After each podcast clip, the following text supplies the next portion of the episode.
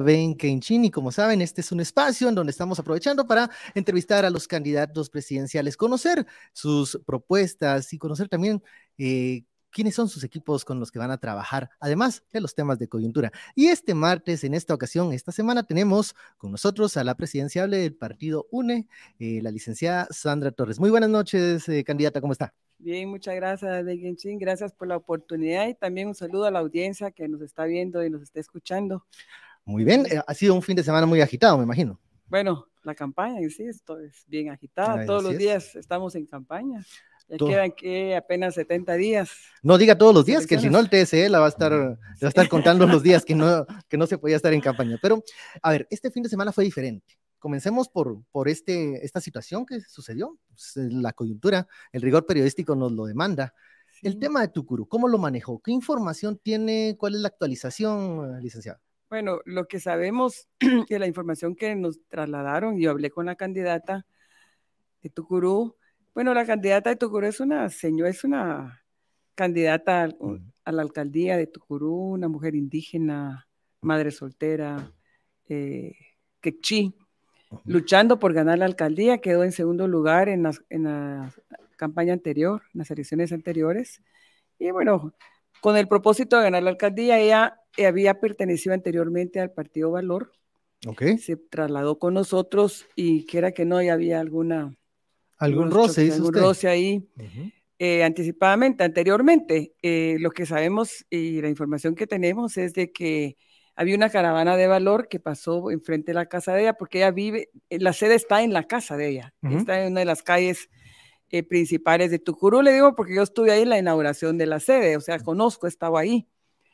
Y la caravana estaba pasando enfrente y hubo alguna provocación de los carros que pasaron enfrente de su casa, que se parquearon enfrente en vez de seguir, seguir en la caravana y entonces ahí empezó el altercado y bueno, y lo que vimos en el video, ¿verdad? Y le sacaron la, el arma que usted vio. Pero independientemente de todo, nada justifica la violencia, ¿verdad? Sí. O sea, nada justifica sacar un arma o el uso del arma, sobre todo en esta, se acaba de firmar un pacto de no agresión.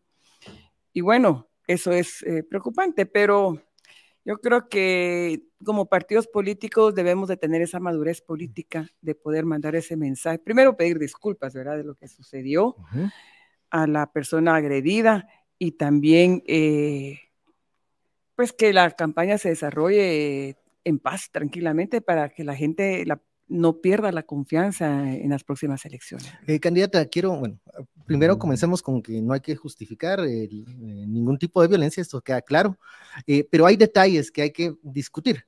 por ejemplo, en el video, hay videos más, mm, unos más largos, otros más cortos, se ve un machete de alguno, algún integrante del grupo de, de la candidata de, de la UNE.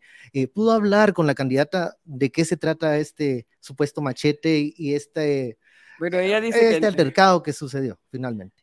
Bueno, usted sabe que ella dice que no hubo ningún machete, que ella fue agredida. Más bien eh, era la hija, ¿verdad? Ok. Ella estaba dentro de la casa, tengo entendido. Eh, y pasaron eso. Lo que pasa es que en los videos a veces están distorsionados o salen fuera de contexto o pasan nada más, incluso pueden ser editados. Okay. Eh, yo creo que habría que esperar el informe del Ministerio Público para ser más objetivo, ¿verdad? Eh, y esperar eh, ese informe. ¿Cree que el Ministerio Público va a investigar eh, imparcialmente pues este suceso? Pues ya se puso la denuncia, esperaríamos que sí, ¿verdad? Hay que confiar también en las autoridades. En este caso, pues la candidata alcaldesa Alba López puso la denuncia y esperaríamos de que se investigue y llegue a una aclaración, ¿verdad? Pero lo que esperamos es de que el, Partido Valor también pida disculpas públicas, ¿qué les cuesta? O sea, terminar este asunto yo creo que uno debe, uno como político también debe tener la humildad. Si uno se equivocó, pues pedir disculpas. Yo creo que no pasa nada si eso sucede, ¿verdad? O sea. Candidata, eso le quería preguntar. Eh, vimos también que luego del suceso se, dieron ciertos intercambios entre la candidata de Valor y usted. Eh, ¿No cree que eso desgasta a ambas candidaturas? Sí, mire, lo que pasa es que yo tengo que defender a mi gente, yo tengo que también sacar la cara por ellos. O sea, ella es una mujer indígena que en defensa, no es la primera vez que el Partido Valor la amenaza, le quiero contar. Cuando ella se salió del partido, de ellos, de valor, la llegaron a amenazar. ¿Denunció la candidata? No la denunció, pero sí fue intimidada y amenazada. Incluso la, la, tuvieron ahí varias horas, eh, tengo entendido, según la versión de ella, eh, encerrada como unas dos o tres horas, esta gente, los dirigentes de Alta Verapaz. O sea que no era la primera vez. Entonces, han habido anteriormente intimidaciones y amenazas. Obviamente, pues la señora también se tenía que de alguna forma eh, proteger y yo también tengo que proteger a mis candidatos. En este caso, una mujer que chi, pues obviamente yo, yo tengo que sacar la cara tengo que defenderlas. Pues. Este tipo de, de, comentarios y, de intercambio de declaraciones, ¿no cree usted que lejos de ah, apaciguar las aguas, puede incluso polarizarlas? Eh? Claro, pero mire, pues lo único que pedimos era que pidieran disculpas. El Partido Valor saca un comunicado eh, defendiéndose en vez de pedir disculpas y mm. llamar a la calma, llamar a la tranquilidad. Y se requiere madurez política por esto. O sea, si a mí me hubiera sucedido, lo primero que hubiera hecho, créame, era pedir disculpas. Y lo dije yo en, la tarima, en los amates, pidan disculpas, pero no hubo. Estamos esperando todavía hasta la fecha que se pidan disculpas, pero mire, yo quisiera voltear la hoja en ese sentido porque la verdad es que queremos que estas, estas elecciones se desarrollen en paz. Que yo estoy enfocada totalmente en mi campaña, eh, totalmente en las entrevistas, platicando con la prensa, hablando en varias actividades con los medios de comunicación y la verdad es que hoy por hoy ya estoy enfocada en otra cosa. Eso le quería consultar, porque si no hubiese sido por este, esta situación en Tucurú, eh, este, digamos, eh, esta conversación directa con la otra candidata no se hubiese dado. ¿Va a debatir, eh, licenciado? Bueno, si hay debate. ¿En dónde va, en qué condiciones quiere debatir? Porque hay otros candidatos que ya han lanzado invitación pública a usted, a, la licenciada también Suri Ríos, para que acudan al debate. ¿Van a acudir al debate? ¿Quieren discutir o solo lo van a hacer desde sus trincheras? Mire, que será, yo de mis trincheras no, porque yo hablo con la prensa, he hecho conferencias de prensa, doy la cara, soy una candidata que da la cara, he estado públicamente eh, con los medios de comunicación, eh, hemos estado presentando nuestro programa de gobierno cada, cada semana, desarrollando un eje. Y, y la verdad es de que depende con qué candidato, ¿verdad? O con qué quiénes son los candidatos que sean serios, que realmente tengan seriedad. ¿Quiénes son los candidatos serios para Sandra Torres? Bueno, no le voy a mencionar nombres, no quiero discriminar a ninguno, pero. bueno, ya, ya, ya, los discriminó. Pero, usted sabe quiénes son, no, pues, me venga a decir que no sabe. Podemos tener una idea, pero quisiera, quisiera tener la idea. Con, la, experiencia periodística que usted tiene. Mira, pero a ver, a ver, hay dos por ahí que se le están acercando a las punteras. Eh, ¿Qué opina ustedes? Pues no, según mis números, yo estoy gracias a Dios, tranquila, vengo contenta porque le quiero contar que me acaban de presentar una encuesta donde estamos muy bien, estamos, estamos eh, caminando muy bien, estamos creciendo, hemos crecido en los últimos, en el último mes y obviamente pues quiero, quería compartir con ustedes esa buena noticia. Entonces, con más razón, usted no, usted no estaría entonces. Eh, en estos momentos no, en estos momentos no, porque ¿con quién voy a debatir? Ok, vamos a ver quiénes entonces se animan. Ya la candidata dijo que sí. Pero quiere y se anima con, candidatos serios, pero no sabemos quiénes, quiénes son los serios. No, que la gente determine que me diga quiénes son, ¿verdad? Que usted tiene un foro aquí abierto con la ah, Pues aquí lo hacemos, aquí lo hacemos, hay cámaras. Lo podemos hacer aquí. Ah, claro, claro. Ampliamos un poquito más el, el Aquí cabemos, por lo menos seis. Pero vemos que vemos así, exacto. A, ver, a ver, candidata. Esta es su tercera. Así es, eh, la tercera la vencida. Bueno, veremos, ¿eh? vamos a ver ya en dos oportunidades, eh, el guatemalteco, la guatemalteca le dijo, no, le vamos a dar la posibilidad o la oportunidad de ser presidente. Pero creo que están arrepentidos. A ver, ¿por qué cree que en esta vez eh, sí? Porque creo que se repitieron, ching. O sea, en los últimos tres gobiernos, eh, yo se lo decía a varios empresarios y se lo comenta a usted también, y creo que usted va a coincidir conmigo, creo que no me lo va a decir, pero yo sé que mm, sí, en el fondo yo sé que sí. Yo vengo aquí con usted a hablar de los mismos problemas de hace cuatro años. En los últimos ocho años estamos hablando de los mismísimos problemas, sin contar el gobierno de... De Morales. no, de Otto Pérez. porque ese gobierno se truncó a la mitad y obviamente pues sabemos lo que sucedió, ¿verdad? Pero sin embargo, el país retrocedió en varios temas. Luego vino el gobierno de Jimmy Morales, que él no estaba preparado para gobernar, lo sabemos todos, no tenía experiencia, eh, un cómico de profesión, que no estamos discriminando a ningún cómico, pero no estaba preparado, no tenía... Sí, fue un mal chiste. Fue, un mal chiste para el país y ahí están los resultados. Dígame, ¿qué se recuerda usted que haya dejado Jimmy Morales? O sea, ah, bueno, le puedo decir un par de cosas que no, que no son buen recuerdo. No, pues, pero, pero vamos a la falta de experiencia, a un legado, porque uno tiene que ver, de, uno de político tiene que tener un legado, porque no es solo de llegar a prometer qué va a hacer, todos vamos a decir quizás lo mismo, que vamos a prometer lo mismo, porque los problemas van a ser los mismos. El tema es cómo los vamos a resolver y qué hemos hecho por el país. Porque prometer es fácil, pero cumplir es distinto. O sea, todos prometen, pero nadie cumple. Mire, la hablando de Jimmy Morales y ahora este gobierno es lo mismo. O sea, y más adelante podemos ir desarrollando los temas, pero usted y yo y la población que nos está viendo y nos está escuchando, sobre todo los jóvenes, saben que eso es lo que ha sucedido. Y, lo vimos en la pandemia. Tantas carencias, tantos problemas. Y se lo digo porque a mí me lo dice la gente en la calle, me para y me dice, mire, eh, hubiéramos estado mejor con usted. Eh, si usted hubiera ganado la presidencia, qué ratos hubiéramos tenido la vacuna, qué ratos hubiéramos tenido la bolsita de alimentos que tanta falta hizo en ese momento, porque la gente no tenía trabajo. Mire, yo me encontraba en la calle muchos meseros porque habían cerrado los restaurantes, habían cerrado los mercados, habían cerrado varios negocios y la gente se había quedado sin trabajo. Recuérdese de eso, que había mucha gente con banderas blancas. Yo le cuento que yo salía a, dar bolsas de alimentos porque eh, tenía que ayudar, teníamos que hacer algo con mascarilla y todas las protecciones del caso, pero yo sí salí a ayudar. A ver, yo le voy a reconocer algo que, que, que guste o no, el partido UNE eh, es el que tiene un mayor recorrido en este momento, trayectoria, estructura, base, pero eso también es una desventaja, porque es, digamos, eh, la estructura mm, vieja, la estructura no novedosa. Yo le pregunto, ¿qué novedad tiene? O sea, bueno, antigua. Con experiencia, con, experiencia que es diferente. Pero los caminos y el mar que echa pescado. Pero qué no, a ver, ¿qué novedades hay? ¿Qué novedades tiene tanto la UNE en esta oportunidad y usted? La, la UNE, le quiero contar que eh, tiene 20 años de, haberse formado, se ha depurado, se auto... Que 20 eh, años es bastante en este, este ambiente donde mueren, nacen partidos políticos. Pero hemos salido de gente que me traicionó, y ustedes lo saben, ese es público, ¿verdad? Eh, que nos, le hizo mucho daño al proyecto, me hizo daño a mí, que yo confié en estas personas. Y bueno, pues ese es el problema de confiar demasiado, ¿verdad? Cuando uno, yo soy una persona que agarro confianza y confío demasiado, ese es uno de los grandes defectos que tengo, pero ya aprendí, de todo lo que me ha pasado ya aprendí. Sin embargo, en política uno no termina de aprender porque siempre hay cosas nuevas. Y la UNE hoy tenemos gente nueva, gente que se ha acercado, alguna gente que regresó, que se había retirado por los cuadros estos que estaban, que no dejaban que, que entrara gente nueva. Eh, y bueno, esa es una gran ventaja para el partido porque el partido se ha renovado. es. un partido renovado, transformado, autodepurado. Y ahí está la muestra de los liderazgos que tenemos hoy nuevos. Cambiamos estructuras en 17 departamentos, le quiero contar. Eh, y hay muchos diputados que estaban con nosotros, secretarios departamentales que ahora ya no están, gracias a Dios, ¿verdad? Se fueron.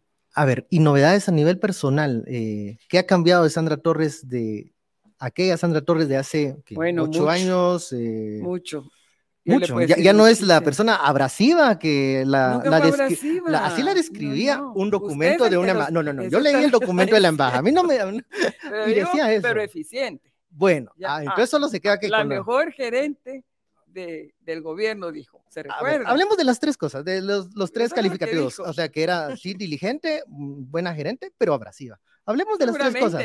De las tres cosas. ¿Por qué cree que se decía eso? ¿Por qué crees que se dice exigente. La, la, gente no está acostumbrada a que uno sea exigente, que uno exija, y menos en el gobierno. La gente no quiere llegar a trabajar, quiere llegársela a pasar bien y no hay tiempo. Uno tiene que cumplir, uno tiene que avanzar, tiene que ejecutar, tiene que ser eficiente, tiene que cumplir, no hay tiempo. La pobreza no puede esperar, ni el hambre tampoco, ve Y eso es parte de lo que yo hice. O sea, que a mí me desesperaba ver que la gente no reaccionaba cuando usted miraba a una persona un niño discapacitado que necesitaba una silla de ruedas y la silla de ruedas no llegaba. ¿La burocracia impedía eso? La burocracia es parte, es, es, un obstáculo y es parte de lo que hay que, hay que quitar, hay que superar esa burocracia. Es parte de la propuesta que estamos haciendo, porque eso merma también el desarrollo del desempeño dentro del mismo gobierno, ¿verdad? Obviamente la administración pública en todos los países es, es engorrosa, pero hay que hacerlo eficiente, hay que hacer lo que funcione y eso es lo que queremos hacer ahora, que funcione. Veamos el ejemplo. yo tenía tres normas, le quiero. a ver, a ver, ¿cuáles eran las tres normas? Todo se puede, todo es para ayer y el dinero no es problema. Y funcionó. Por eso ¿Por, qué, ¿Por qué el dinero no es problema? Porque el Estado siempre va a tener, eh, va a tener dinero. Si dinero hay, lo que, no lo que pasa es que está mal administrado, y se lo digo hoy por hoy. Mire, el presupuesto actual es de 115 mil millones de quetzales. Y sigue creciendo. Ya, y sigue creciendo. Y el presupuesto de la UNE fue de 50 mil millones en promedio, la mitad. Y, pudimos ayudar a más de un millón de madres de familia para que mandaran a sus hijos a la escuela. Los niños regresaron a la escuela. La cobertura en primaria llegó a un, 99.5. Ahí están las estadísticas. Eh, usted lo puede googlear y ahí están los resultados. O sea, no me estoy inventando nada. bajamos estadísticas, números en homicidios, en extorsiones. Yo lo dije ayer cuando hice mi presentación en el tema de seguridad.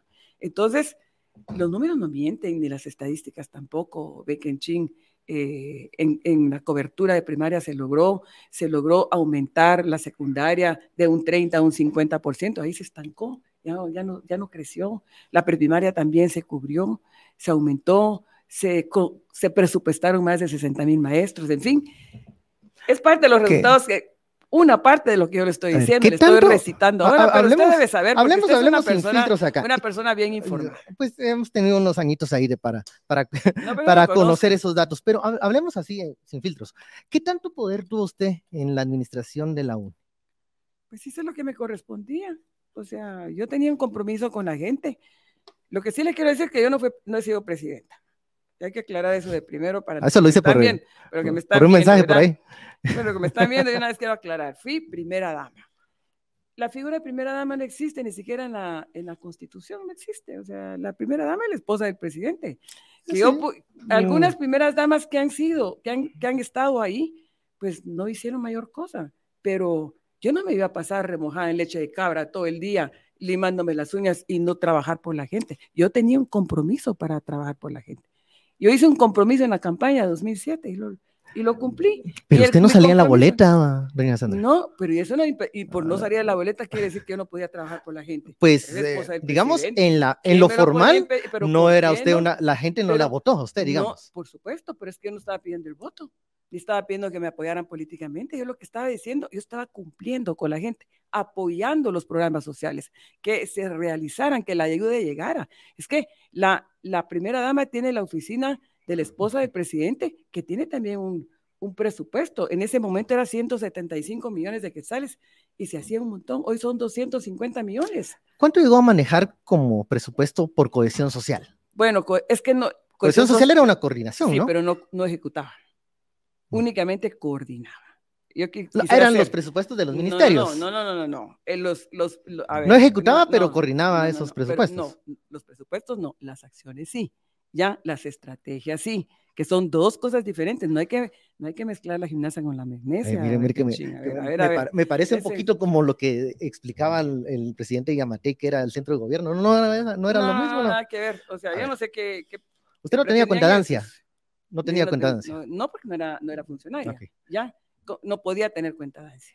O sea, eso era imposible porque era una coordinación interinstitucional. ¿En dónde estaba la influencia entonces de doña Sandra en esa administración? Porque obviamente era la esposa del presidente y trabajaba, yo trabajaba 15, 16 horas diarias. Es que para dar resultados en cualquier oficio, en cualquier trabajo, usted tiene que entrarle con, con ganas. ¿Le generó eso anticuerpos?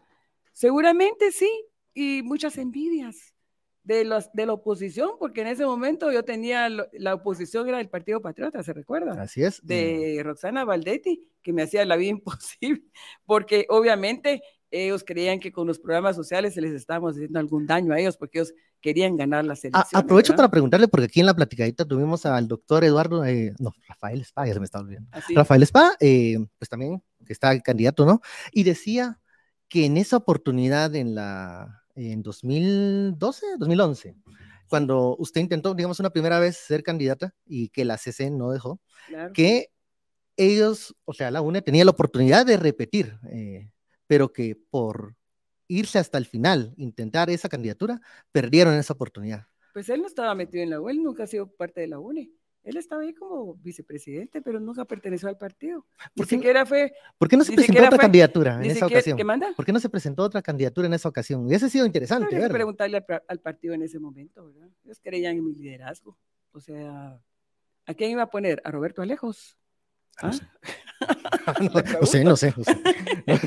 o sea, eh, no se dio la oportunidad, el partido era el que tenía la decisión. Yo, yo ni siquiera era miembro del comité ejecutivo en ese momento. O sea, yo, yo, yo integré el comité ejecutivo del partido en el 2012, cuando casi perdemos el partido. Por primera vez le cuento. ¿Ya? Porque se, quedaron, fueron, diputados? ganamos 48 diputados y se fueron 40. Cuando líderles. Exacto, y se quedaron 8 diputados. Yo tuve que recuperar por primera vez el partido. ¿Quiénes se quedaron en esa oportunidad, si me recuerdo? Pues se quedó ¿Quiénes fueron? Mario Taracena. Carlos Garreda. Paz descanse. Orlando Blanco. Eh, Orlando Blanco, Carlos Garreda. Eh. Todos los que ya no están ahora. Exacto, gracias a, Dios. Mire, mire de lo que me salvé usted, gracias a Dios. Ya pero, pero les debe, ¿les agradece usted algo? No, nada. Eh, ni siquiera esa etapa. Esa etapa. ¿Qué le va a agradecer a usted a un traidor? bueno, pues, fueron, fueron los que no se fueron. usted no, puede agradecer las traiciones. Pues, o, sea, ahí vamos a llegar a ese tema porque está muy interesante. ahí se les dio la oportunidad ellos fueron funcionarios en el, gobierno, ya, se les atendió, o sea, se les dio esa oportunidad, integraron el partido, se aprovecharon del partido, ellos estuvieron detrás de mi tema legal, me hicieron la vida imposible, Chin se querían quedar con el partido, eso no se hace, o sea, no se es traidor hasta ese punto, eso, eso realmente eh, es bien complicado, se lo digo, porque yo confiaba en ellos, pero por eso le digo yo que he sido muy confiada, pero ahora ya aprendí. Vamos a llegar a ese punto. Hubo una, reconoce que hubo una pugna interna en, la UNE. usted prevaleció eh, y me imagino que con quienes se quedaron con usted, pues son los que están ahora en el partido. ¿Confía usted en esas personas? Ahora sí, hay gente buena, gente más compenetrada en el partido, más comprometida sobre todo, y lo he visto en el desarrollo del día a día eh, de la, hoy en las elecciones y desde que me, hicieron ese acompañamiento para recuperar el partido, que no fue fácil, pues le quiero contar que ellos me pusieron 63 amparos. 63 amparos que les gané para recuperar el partido, imagínense. Y todo eso no fue solo mi trabajo, fue un trabajo de todo un equipo de la gente que hoy me está acompañando. Uno de los perfiles que, bueno, la acompañaron en el Congreso y que se volvió, digamos, eh, un apoyo fuerte de usted, porque hubo un momento en que habían dos grupos de UNE, eh, fue el señor Estuardo Vargas. Sí, así es. Él está sancionado ahora por Estados Unidos. ¿Qué, opina de eso? ¿Por qué lo tiene aún en el, en el partido? Porque, mire, tiene que prevalecer eh, la presunción de inocencia, que es además un derecho humano y, constitucional. O sea, a mí no me consta lo que él está haciendo, entonces yo tengo que respetar esa presunción de, de inocencia. Él tiene que aclarar su situación. Yo la tengo que respetar. Él está dentro del partido. Pero a los votantes, ¿cómo les dice usted? ¿Cómo les explica Precisamente esto? O sea, que usted no puede condenar a una persona si no le ha dado el derecho al debido proceso a que se defienda. Bueno, pero condenado no está, o sea, eso lo hará el sistema de pues, justicia, pero, ofrecerle la oportunidad de ser candidato. condenarlo políticamente y socialmente no lo puede hacer, sería injusto. Y ahí realmente yo no soy una persona injusta, yo soy una persona justa que trato de ser eh, legal hasta el último momento y en ese sentido yo había hecho un compromiso con él, yo no sabía los problemas que venían. Yo tenía que cumplir mi palabra y cumplir mi compromiso. Ok. Y eso fue lo que hice. Y el, trabajo de UNE, hablemos de esta última parte para ya luego entrar al, tema de campaña. La última parte de legislativa se le ha señalado de, estar muy cerca del oficialismo. ¿Qué pasa con eso? ¿Qué, eh, ¿Han votado a veces sí con el oficialismo? ¿Por qué lo han hecho? Mire, son ciertos temas. Eh, recuérdese que en el Congreso convergen todas las fuerzas políticas, hay 19 partidos políticos y durante, durante la pandemia hubieron temas muy complicados. ¿Quién se podía oponer a la compra de vacunas, por ejemplo? ¿Cuántos diputados manejaba el grupo que le era fin aún? Bueno, en ese eh, momento eran eh, como 30 diputados más o menos. Eran necesarios, entonces, eh, tenerlos a, usted para... al principio, porque después se partió, ¿verdad? Y se fueron 18, otros 12 que no estaban de acuerdo que querían seguir hablando con el oficialismo, pues ellos tomaron su propia decisión, eh, querían integrar la junta directiva y bueno, ellos se fueron separando y nos quedamos más o menos entre 18, se quedaron más o menos 18 y 20. Recuérdese que yo no voto en el Congreso. No, no, no. Pero usted prevaleció en la UNE. yo soy la secretaria general, pero, no, pero recuérdese que el diputado tiene la libertad muchas veces. No crea que uno pueda incidir en ellos, pero lo que sí le puedo decir yo es que sí ponemos en el partido eh, en, el, en la agenda del partido también lo que es bueno para el país. En este caso, la compra de vacunas. No, nos podía, no se podían oponer ni ningún partido político ni ningún diputado cuando estábamos en plena pandemia. En los estados de calamidad, cuando habían 300 mil familias afectadas, ¿quién se puede oponer a eso? pero, vamos a, pero vamos a los polémicos. A ver, junta directiva, usted misma lo, mencionó, junta directiva. Claro, ellos querían. Y, ahí derecho, es, un derecho, es un derecho del diputado, pero le quiero decir que esos que, que se apoyaron, que el partido apoyó para que estuvieran en junta directiva, fueron los primeros que traicionaron y, se, y le dieron vuelta. Ahora están en otro partido político. o sea que al final gracias a Dios que se fueron, ¿verdad? Elección Parte la depuración. la elección a Contralor también. Eh, ah, bueno, sí, es que ¿Están de acuerdo en la.? Es que eso eh, nos interesa a todos los partidos. Pero era un perfil que, pero estaba vaya, apadrinado por el oficialismo. Pero ¿cuántos, ¿cuántos votos sacó el, Contralor? 140 y pico de votos. Ahí convergen todas las fuerzas políticas, o sea, no es solo la UNE, es que la UNE no tiene mayoría simple ni mayoría calificada. Mayoría calificada son 107 votos, mayoría simple son 82, y estoy hablando de 18 diputados. ¿Cómo marcar entonces la diferencia de ser oposición dentro del Congreso. Que somos oposición constructiva, no destructiva. Hemos apoyado lo que sea bueno para el país y lo que no ha sido bueno no lo hemos apoyado. ¿Apoyaron como partido político? ¿Apoyaron la aprobación del presupuesto? Creo que sí se apoyó. Un presupuesto más alto de la historia. Claro, pero el, del presupuesto hay varios renglones que son necesarios. Pues usted no se puede oponer al tema de la compra de medicinas, al tema del, del apoyo al adulto mayor, el tema de, de, otros renglones que son necesarios, a la construcción de, de carreteras, por ejemplo. O sea, y un presupuesto al final, si el gobierno no es eficiente, no, lo, no tiene calidad de gasto, no lo va a ejecutar bien. Mire, se tenía que haber aprobado las reformas a la ley de contrataciones para poder llegar a una ejecución óptima y no se hizo. O sea, se, se aprobó, pero luego el presidente la vetó y al final quedó la misma ley. Y eso también ha mermado la ejecución presupuestaria. Vamos a hablar ya, entremos ya en lo, el tema de campaña. Eh, hemos visto, como usted ha dicho, esta es una UNE, digamos, renovada. Así, es. Eh, así la presenta candidata, pero eh, hablemos del, vicepresidente.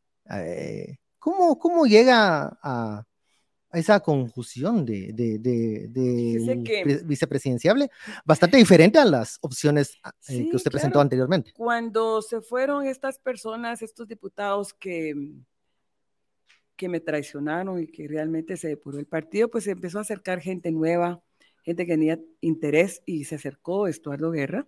Estuardo Guerra es miembro del comité ejecutivo desde hace tres años, desde que yo hicimos la primera asamblea. O sea que no, él no es novato en el partido, no es nuevo. Y obviamente yo necesitaba o necesito un compañero de fórmula a quien yo le pueda tener confianza, porque hoy por hoy vemos que el vicepresidente es muy importante y estratégico, ¿verdad? esa confianza y esa lealtad que se necesita para poder hacer un trabajo desde el gobierno eh, eficiente y con, y con confianza. O sea, y él goza de toda mi confianza, yo me siento muy cómoda con él y sobre todo porque lo conozco y él me conoce bien, nos llevamos muy bien. Alguien ha dicho que la selección de un exministro de culto eh, es un guiño también para el sector evangélico del país. bueno, hacemos una buena dupla porque yo soy católica y él es eh, evangélico ¿Usted, es practicante católica? Pues yo no me voy a someter el pecho a la iglesia porque no necesito la comunicación con Dios, es cuestión de relación, no de religión.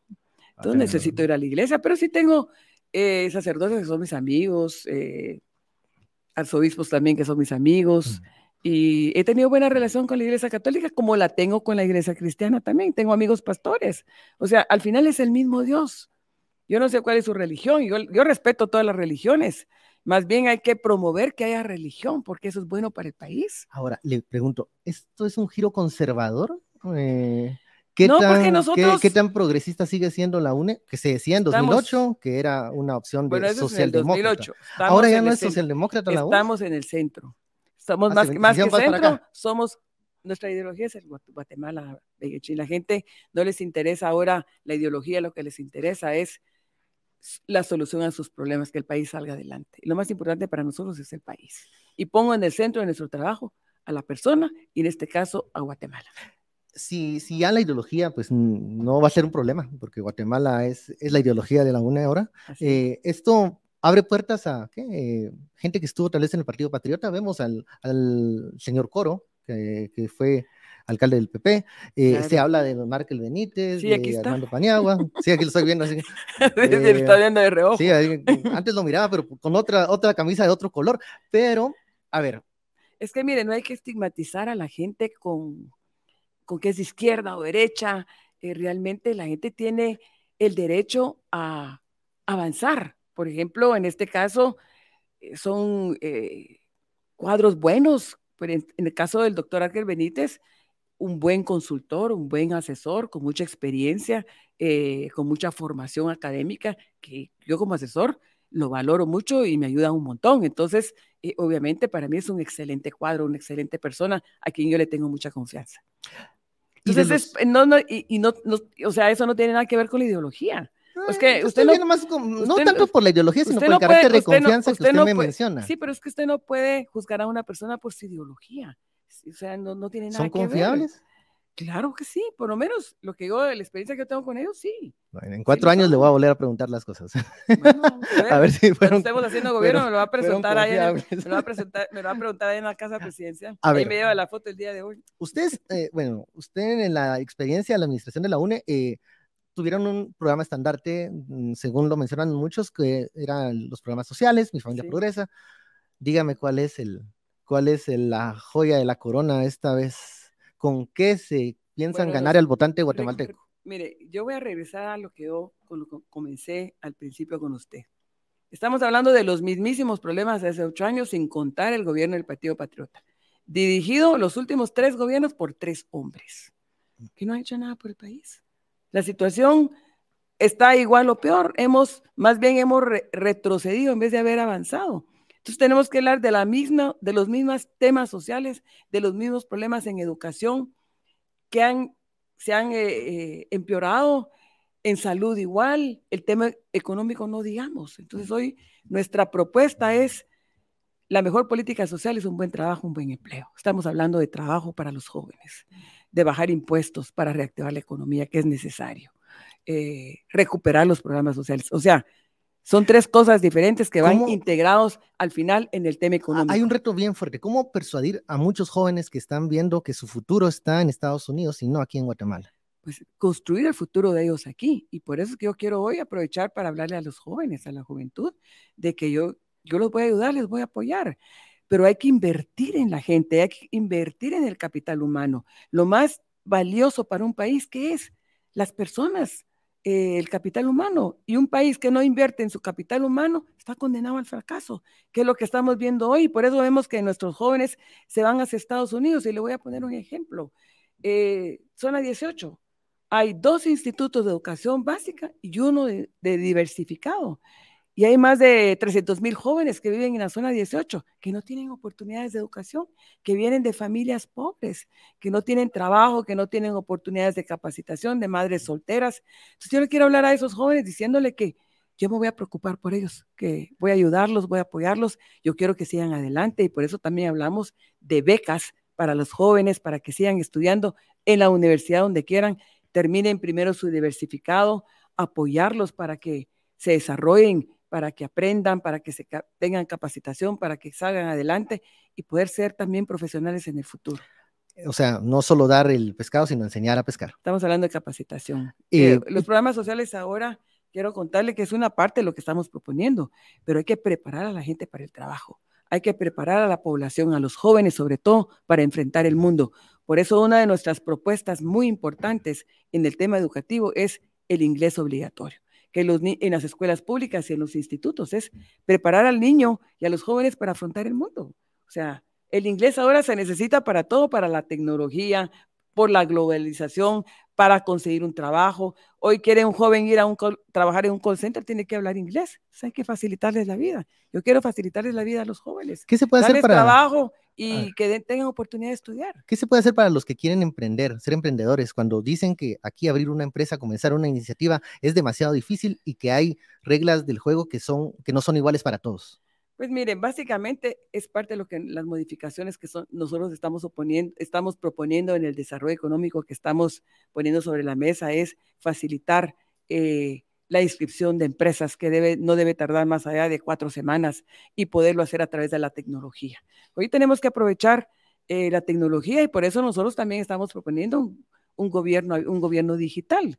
O sea, lo vimos en la pandemia, estamos proponiendo teletrabajo, telemedicina, tecnología en, el tema de seguridad, en fin, la revolución digital es importante aplicarla, es importante implementarla y es importante utilizarla. Candidata, eh, ofrecimientos que han llamado la atención. este bono de Semana Santa, eh, bajarle el IVA a las medicinas, eh, la canasta básica. La canasta básica, el dron de seguridad, que ya me imagino yo, mm, Terminator, eso, no sé cómo, cómo va a ser que nos va a seguir un dron por todos lados. No suena muy populista, pero no suena muy populista algunos de esos ofrecimientos. ¿De dónde va a salir el dinero? Mire, pues populista es cuando no tiene viabilidad ni factibilidad.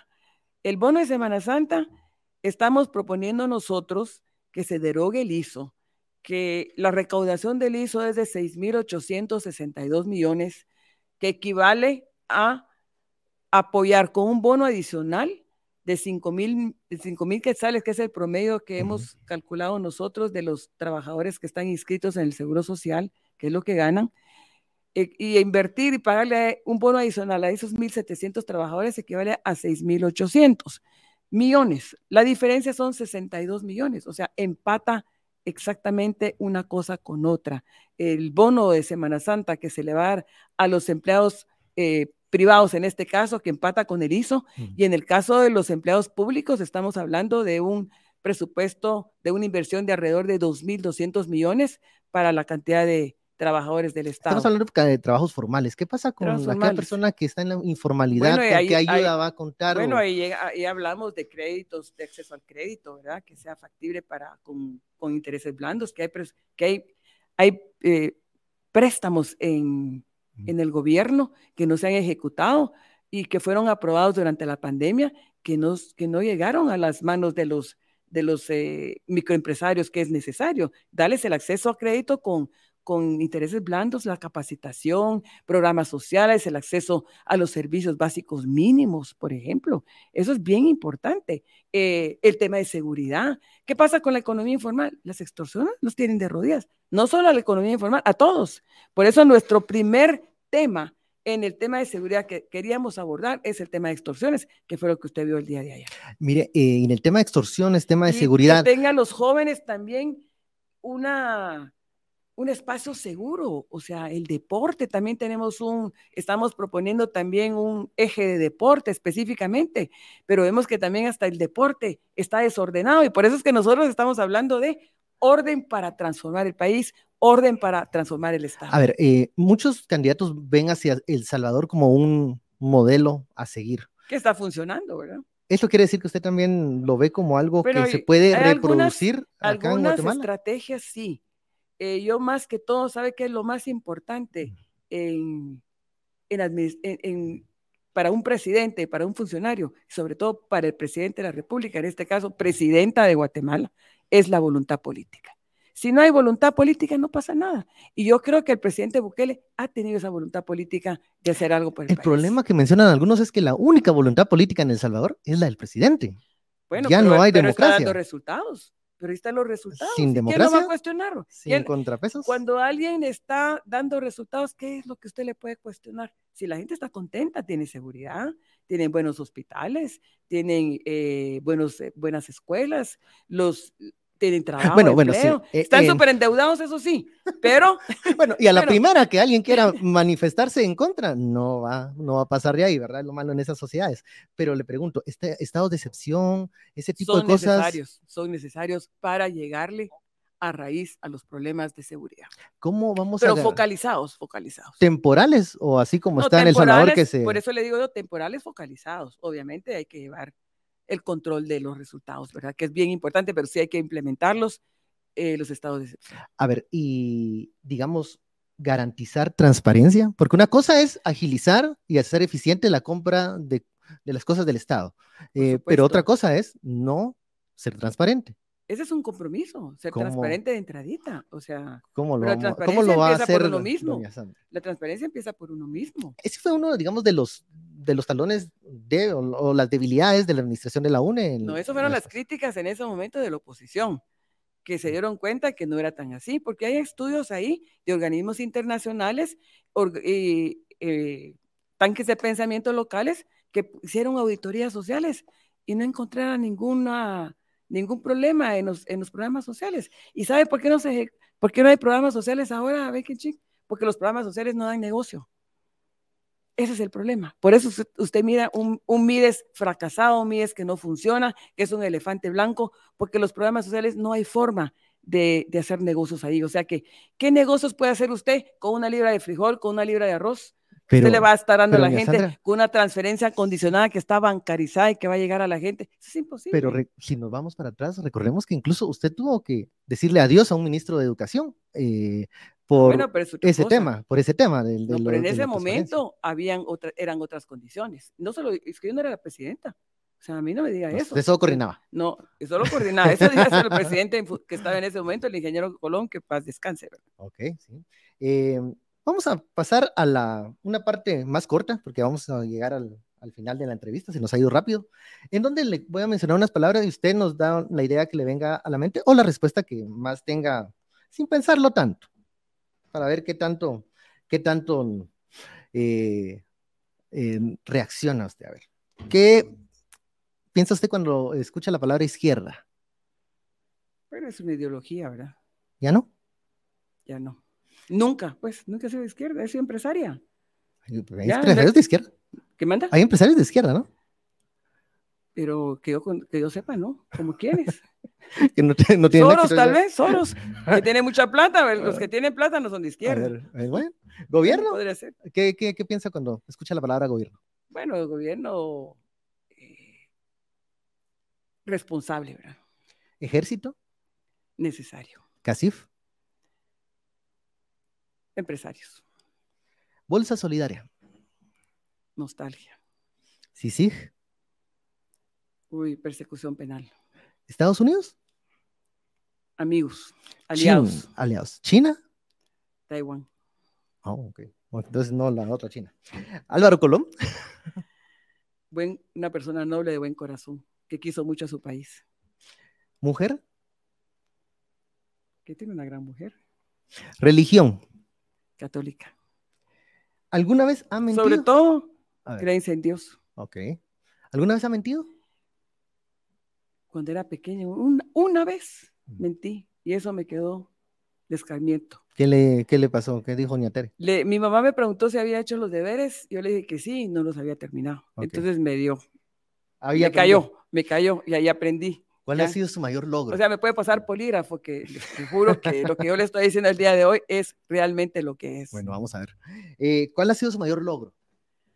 Haber ayudado a la gente. Bueno, mi mayor logro es haber sacado a mis hijos adelante, honestamente. Haber sido una buena madre, pero que me faltó tiempo. Ok. Eh, ¿Algo que le cause vergüenza? No darle suficiente tiempo a mis hijos. Ok. Porque tenía que trabajar.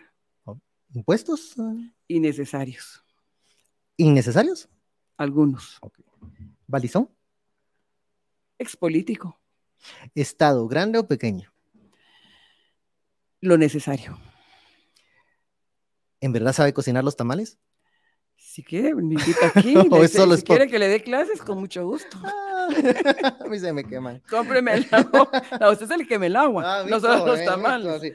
A ver, ¿la tercera es la vencida? Totalmente. Estamos e convencidos de eso. Si esta no es, ¿ya no es? Esta es. ¿Y si no es? Y esta va a ser. ¿Y si no es? Esta va a ser. No, pues yo pensando, pues, ah, bueno, así no vamos a avanzar. Eh, bueno, llegamos al final eh, de esto, se nos fue muy rápido esta, esta entrevista. Em, una última, nada más. ¿Cree que es justo la exclusión de algunos candidatos en este momento? A usted la sacaron una vez. Yo pienso que todos deben de participar. Deberían de participar. Pero que todos deben de participar para fortalecer la democracia, pero hay ciertas normas que hay que respetar en la ley electoral, en la misma constitución, constitución y a veces es una decisión del Tribunal Supremo Electoral, pero yo creo que todos deben de tener la oportunidad de participar, que los votos que se que se decida en las urnas y que sea el pueblo el que decida. ¿Ha sido justa la decisión del TS? Yo no puedo calificarla ni de injusta ni justa, porque algunos detalles tendrán ellos sus, sus eh, sus criterios jurídicos, ¿verdad? Eh, se lo digo porque yo ya, primero pasé por eso, eh, cuando a mí me negaron inscripción y segundo que cuando casi pierdo el partido, que yo también lo miraba injusto, pero ellos tenían su sustento y fundamento jurídico que lo tuve que pelear. Entonces aquí hay que ir a, respetar el debido proceso e ir a pelear en las cortes. Eh, el derecho humano de, de, elegir y ser electo, que es además constitucional. Pues, bueno, llegamos al final de la entrevista, pero antes de eso, mm, porque lo prometido es deuda, eh, un minuto para que la candidata se dirija a la audiencia, los votantes, eh, y bueno, el mensaje final. Adelante. Bueno, pues muchas gracias por la oportunidad, mi Ching, de, de estar aquí, este espacio que usted me ha concedido, concedido y quiero pedirles a la audiencia que nos está viendo y me está escuchando, pues que me den el beneficio, ese voto de confianza para demostrar que como mujer guatemalteca, como madre, yo puedo dirigir el país. Eh, se han equivocado dos en los últimos tres gobiernos, en los últimos dos, porque yo no participé en el, en el anterior. Y yo lo que quiero es demostrar que me he preparado primero para servir a mi Dios y segundo para servir a mi nación. Y les pido que este 25 de junio me apoyen, apoyen a la Unidad Nacional de Esperanza, que yo no les voy a fallar como no les he fallado nunca. Bueno, finaliza así entonces esta entrevista. Muchísimas gracias, Sandra, presidenciable del partido UNE. Y bueno, será el pueblo, la, eh, la población quienes decidan en las urnas y quienes van a dar eh, la última palabra. Así que hasta luego. Muchas gracias.